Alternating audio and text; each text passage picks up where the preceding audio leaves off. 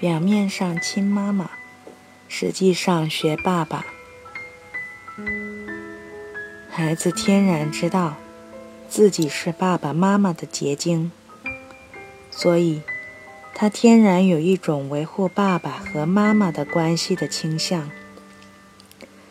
尽管在三岁到六岁期间，他会渴望亲近异性父母，并嫉妒同性父母。但是，如果异性父母有意无意地利用孩子这一心理特点，而与孩子建立了亲密的关系，并使孩子看起来真的疏远了同性父母，那么孩子会下意识地去做一些事情，譬如学习同性父母的一些特征，以表示自己仍然是同性父母的孩子。在我们的文化中，最典型的一种现象就是，母亲是家里的强势一方，儿子表面上追随她，并在表面上拒绝自己的父亲，但他私底下却效仿父亲，并且他们并没有意识到自己在做什么，譬如。芳芳的爸爸是酒鬼，他妈妈对这一点深恶痛绝。两人离婚后，她拒绝让前夫见儿子，理由是怕儿子学他嗜酒。芳芳同意妈妈的看法，她的确很少见爸爸，而且表现得也很鄙弃爸爸。但等上了大学后，酒对芳芳有不可思议的吸引力，她无法克制住自己想喝酒的冲动，经常喝得烂醉如泥。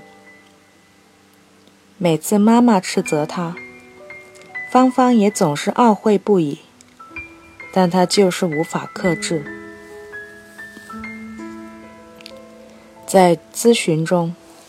心理医生帮助芳芳找到了她为什么嗜酒的原因。原来，她内心中无比渴望对爸爸的认同，而嗜酒是爸爸最明显的特点，所以他就以嗜酒的方式表明，他还是爸爸的儿子。心理医生告诉芳芳的妈妈，他不能阻止儿子与爸爸交往。因为这等于是让芳芳相信，他不是爸爸的儿子。但所有的心理问题都源自对真相的扭曲，这在亲子关系上也不例外。芳芳在意识上越否认爸爸，她潜意识中就越会向爸爸认同。最后，芳芳的妈妈允许儿子和爸爸来往。而心理医生也让芳芳懂得，首先接受自己的爸爸是个酒鬼这个事实，并且明白嗜酒是爸爸的事，他不用去管，但他能管自己。等芳芳真正领悟到这一点后，他就自然而然的不再嗜酒了。靠拢爸爸的儿子更尊重。更疼爱妈妈。类似这样的事情很多。三十岁的阿江从小和妈妈关系亲密，而且和妈妈一样瞧不起软弱的爸爸。但聪明能干的他却继承了爸爸的一个最让妈妈反感的特征——拖沓。和芳芳一样。他以这种方式表达对父亲的忠诚，这也是一种逃脱。其实，迎合儿子在俄狄浦斯期的渴望，从而与儿子结成非常亲密关系的妈妈，实际上是他非常需要儿子的依赖。他是在滥用儿子对他的忠诚。这不仅会破坏儿子与爸爸的关系，也会阻碍儿子与未来伴侣的关系。湛江市的张女士写信描绘了她的痛苦。她结婚十四年了，夫妻关系以前很好，但搬回婆婆家后，关系就日趋恶劣。张女士说：“婆婆先是挑拨儿子王峰，说媳妇瞧不起他，见这一招无效后。”又改说张女士的父母瞧不起自己家的女婿。经过妈妈长时间的努力，王峰从一开始的半信半疑，逐渐演变成了对妻子的斥骂和殴打。最后，王峰找了一个情人，开始整日整日不回家了。婆媳关系这个难题，可能是我们文化的特点所致。在我们的文化中，夫妻关系的重要性既不及新家庭的亲子关系，也不及原生家庭和父母的关系。这就导致妈妈会被社会和文化鼓励与儿子建立亲密关系，至于忽略丈夫。仿佛是天经地义。这样一来，儿子就先是不能与父亲很好的认同，最后又难以和妻子建立好的关系。对此，海灵格描绘说：一个女孩能够很容易的回来，但是当儿子面对一个精明、有吸引力。非常重要的母亲时，他会觉得自己太弱小而不能离开他，他无法靠自己的力量彻底离开。如果他想结束孩提时代，从而成为一个男人，就必须进入父亲、祖父以及男人的世界，在那里才能获得离开母亲影响的力量。儿子与母亲粘在一起的结果，对谁都不利。儿子似乎是最亲妈妈，但他一定会有种种异常，以表现出对妈妈的背叛，譬如芳芳的嗜酒和阿江的拖沓。而王峰则通过婚外恋以及整日整日不回家，表达对妈妈的逃避。没有人是恋母情节的胜利者。海灵格强调说，只有当男孩受到父亲的影响，女孩受到母亲的影响时，这种均衡的关系才可能形成。在现实生活中，你可以注意到，受父亲影响的儿子。比起单纯眷眷恋母亲的儿子来说，会更加尊重、疼爱母亲。同样道理，当一个女孩抛开她对父亲的眷恋，回到母亲身边时，她并没有失去父亲，她的父亲也没有失去她，反而他会更尊重父亲，更爱父亲。恋母情节诱发同性恋的苗头。男孩归父亲，女孩归母亲，这是三岁至六岁时的最佳情境。等孩子长大了，父母还应该让男孩进入男孩的世界，让女孩进入女孩的世界，否则就容易出问题。十六岁的广州男孩阿健怀疑自己是同性恋。他对胡慎之说：“在学校里，他只喜欢男孩子，而从不对女孩子感冒。”原来，阿健的父亲早就去世，妈妈担心他会遭到其他男孩的欺负，而不让他和男孩交往，只让和他和女孩交往。常年只和女性交往，这导致阿健向男性的性别认同出现了麻烦。胡慎之说，性别角色不只是性与心理，而是意味着整个世界。男孩必须进入男人的世界，女孩必须进入女人的世界。他们不只是在与父母的关系中，在家里形成性别角色，他们还要在生活的洪流中形成对性别的完整认识。还有一些家庭，父亲非常成功，社会形象很强大，但儿子又与妈妈的关系过于亲密。他会在三岁到六岁期间，因为妈妈的做法，会认为自己比爸爸棒。然而，随着年龄的增长，这种想法会被现实无情地粉碎。这个男孩就会陷入巨大的焦虑中。他强烈的希望超越爸爸，但却发现无论如何都不可能实现。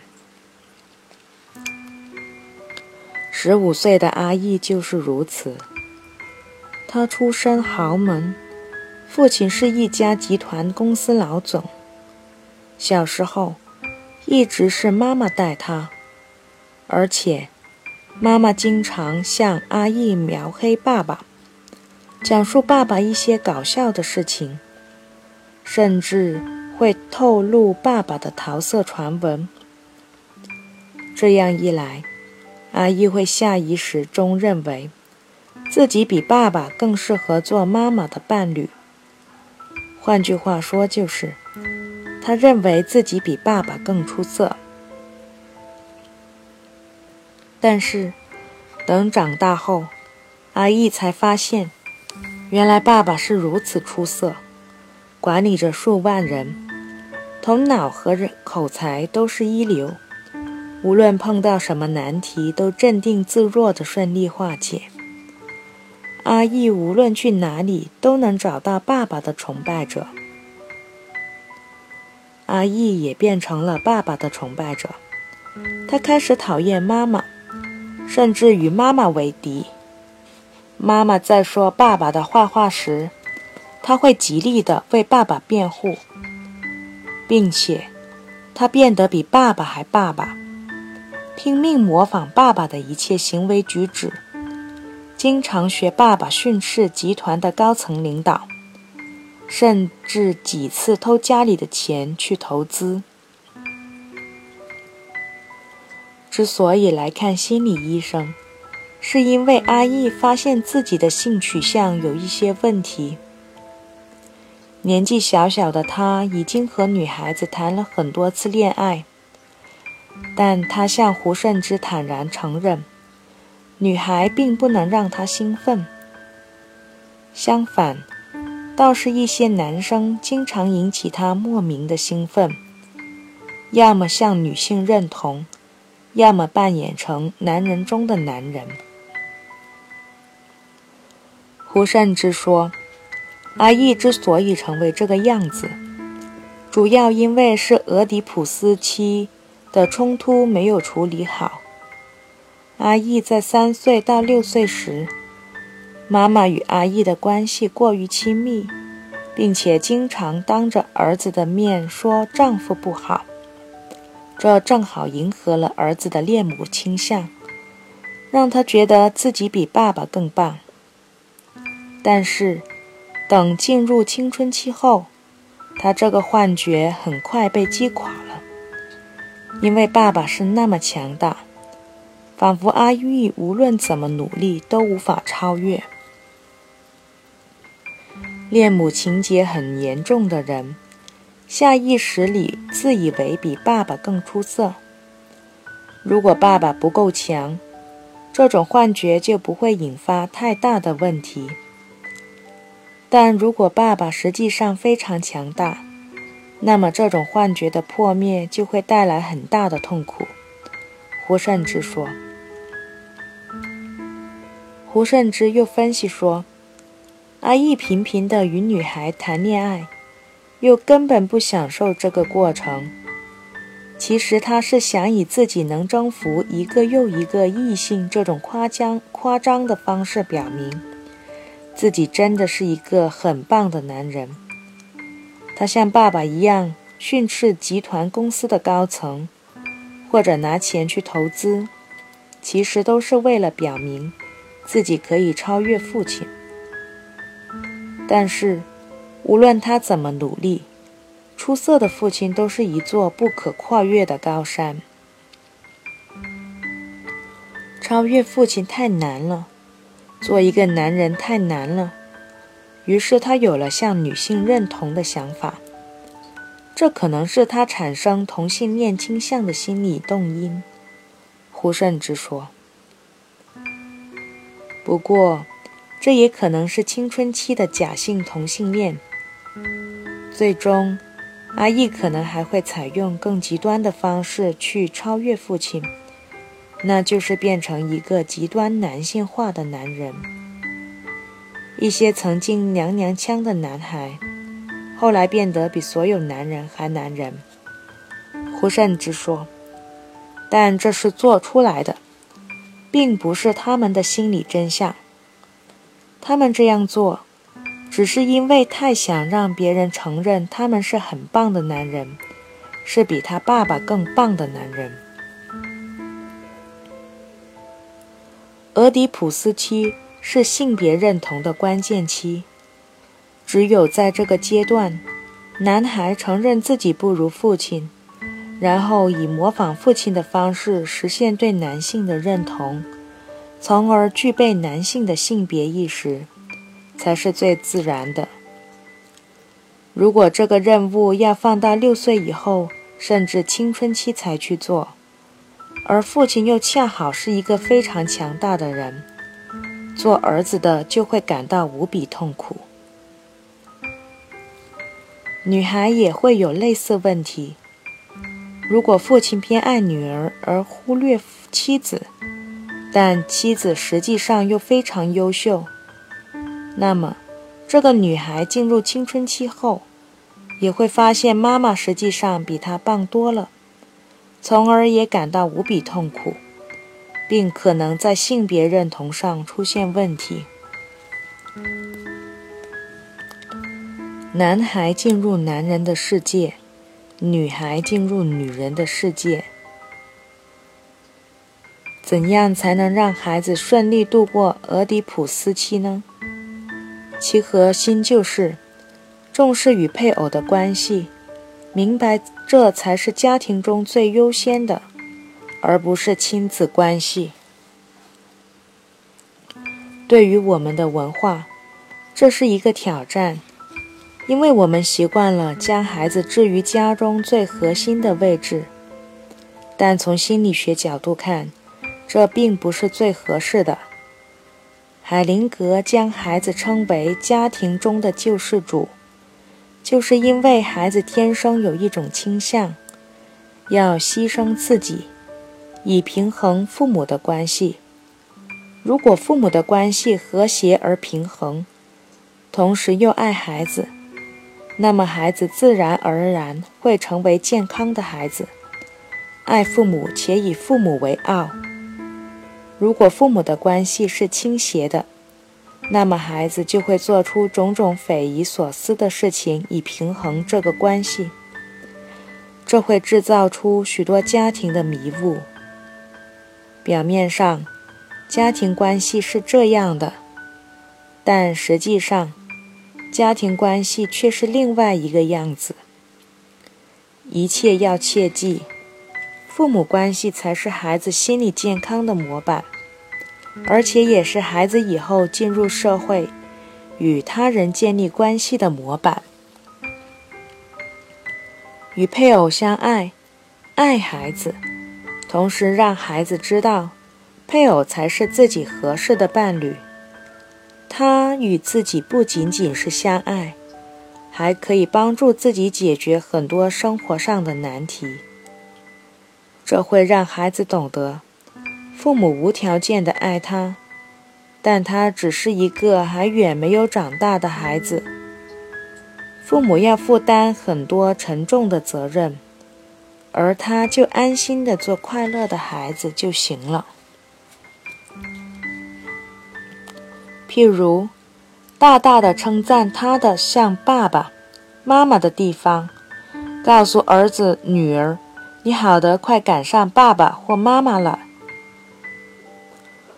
如果只试图爱孩子，却不爱配偶，甚至阻止孩子去爱配偶，那你就会发现，无论你怎么努力，无论你的配偶是多么不堪的人，孩子都会出现各种各样的问题。男孩成为男人，女孩成为女人，这是一个漫长的过程。三岁到六岁会打下一个非常关键的基础。但如果男孩想成为有魅力的男人，女孩要成长为有魅力的女人，他们不仅要进入同性父母的世界，还要进入同性的大世界，譬如结交众多的同性朋友。我们不断回到异性的世界，但我们首先属于同性的世界，与同性的交往。喝茶聊天，饮酒作乐，在俱乐部里消遣，学习充电，集体运动或者随便什么事情，都可以让男性补充男性的能量，让女性补充女性的能量，从而让他保持他的男性魅力，让他保持他的女性魅力。这才是这个世界最和谐、健康的整体关系模式。相反，如果男性总停留在女性的世界，女性总停留在男性的世界，那么不管它具体是怎么回事，都意味着一些问题的存在。海灵格论家庭一。唐璜，欧洲文学中的花花公子，仍只是妈妈身边没有长大的儿子，没有离开母亲的影响范围。他拥有很多女性，是希望借此继续停留在女性的世界。